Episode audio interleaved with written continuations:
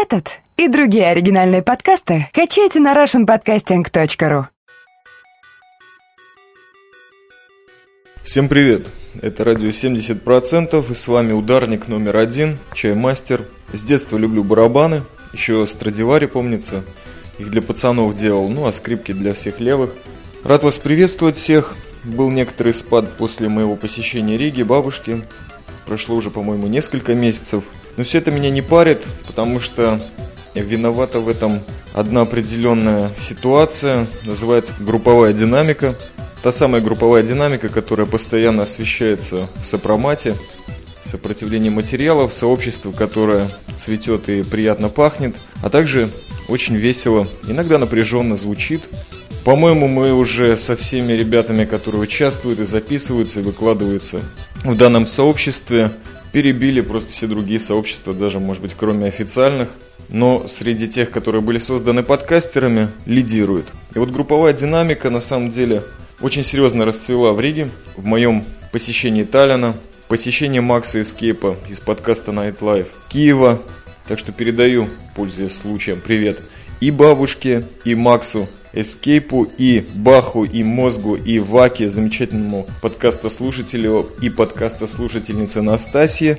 Спасибо Велу, Валентайну Радио Шум, спасибо Михалычу, спасибо Зоргу и Чертополоху, спасибо Механизму, все те, кто были со мной на связи в эти отсутствующие эфирные дни, по которым я не испытываю никаких иллюзий, никаких эмоций. Все спокойно, все тихо. Радио 70% немножко пустовало, но было выдано легкое объяснялово. Правда, в виде музыки, но это не важно. Была полифон пауза, и все те, кто хотели меня услышать, чаймастера, могли прослушать замечательный подкаст Тель-Авивский уже «Против хода». Его хозяин Гехт частенько записывал меня и Аксакала Ау. Так что вот против хода проверьте парочку выпусков. Тот десяток, который вышел вообще с самого начала создания этого прекрасного подкаста. В Сионе прекрасная погода. Очень много времени провожу за баранкой, посещая север Сиона.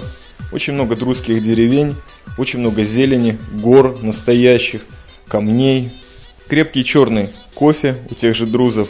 Килограммы шурупов и тонны шкафов, из столов. Все это присутствует в моей жизни сейчас. В общем, такой легкий пролет-культ. И сегодня хотелось бы немножко поговорить о такой теме веселой. Да, я назвал этот выпуск «Ударник номер один». Люблю вообще попадать на различные рубрики. Ну вот, еще одна новая. Итак, ударник номер один. Сегодня хотел бы рассказать о инстинктах, о гангстерах и о каменном веке. Откуда родилась эта идея? Ну, иногда за рулем появляются некоторые мысли, и они в такой резкой форме под музыку рэп или джангл Джонни Кэша, который я еще помню, слушал в Риге. Появляется мгновенная мысль, хочется ее зафиксировать. И побыстрее, и покороче. Так вот появилась у меня бешеная мысль, почему люди, современные любители культуры, кинематографа, музыки, так серьезно подрываются на все фильмы про мафию, криминалов, про бродяг, солдатов, шпионов, слушают гангстер-рэп и вообще революционеры их интересуют, ну и всяческие маргиналы. Дело в том, что все эти люди, по моему мнению, они живут как-то на грани. Они руководствуются инстинктами, и эти инстинкты из них очень серьезно прут. Они как бы засоряют всю ауру и нашу, и даже не спрашивают разрешения, засоряют то, что мы называем нашим personal space. Это интересно смотрится. Вот, например, сериал «Сопранос» или тот же «Prison Break». Что-то в последнее время я по сериалам попал.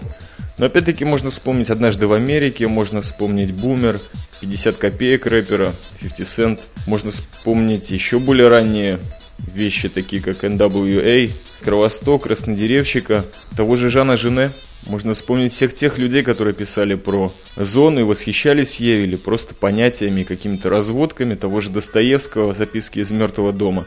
Почему мне вспоминается каменный век? Потому что именно тогда люди занимались, ну так, по крайней мере, известно по некоторым источникам, серьезными простыми делами. Занимались добычей пищи, охотой, рыболовством, травами, грибами, палки-копалки и все такое прочее.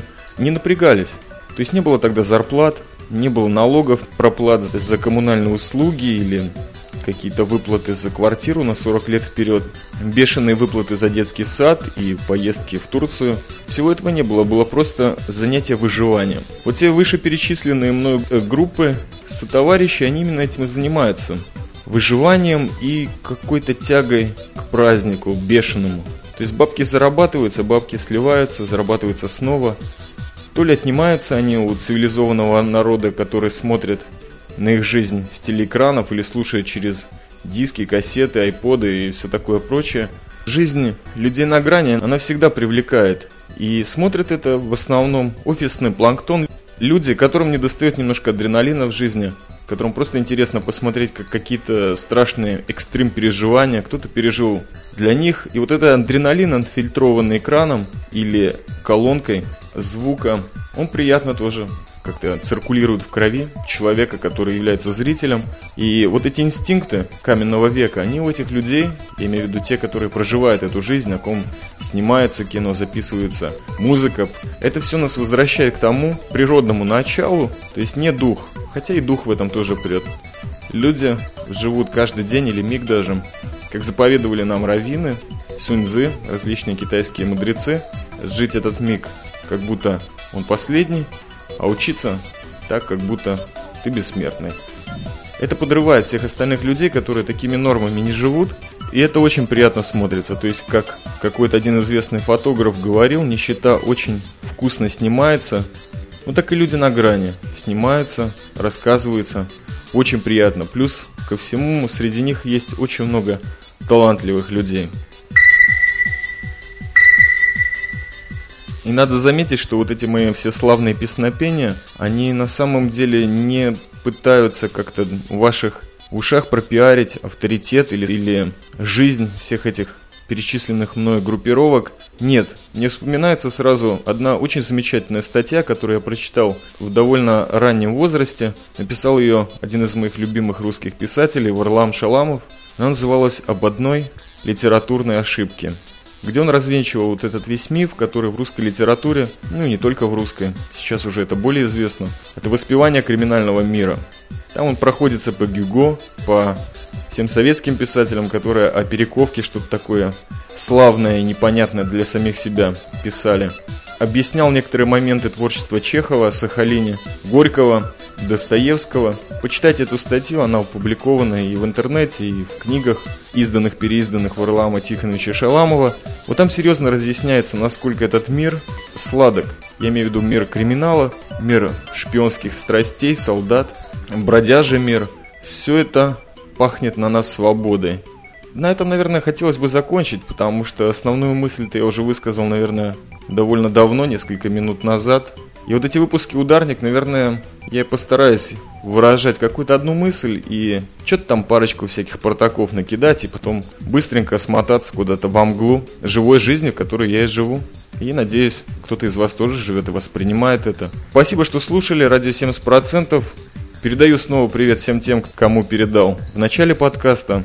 Если хотите, продолжайте слушать и против хода, я сейчас там нахожусь. Продолжаю крутить баранку. Ну и с подкастами, наверное тоже продолжу. Спасибо всем, всего вам самого доброго. Слушайте Танан Клонс, Михаила Круга и Зора Аргова. Пока.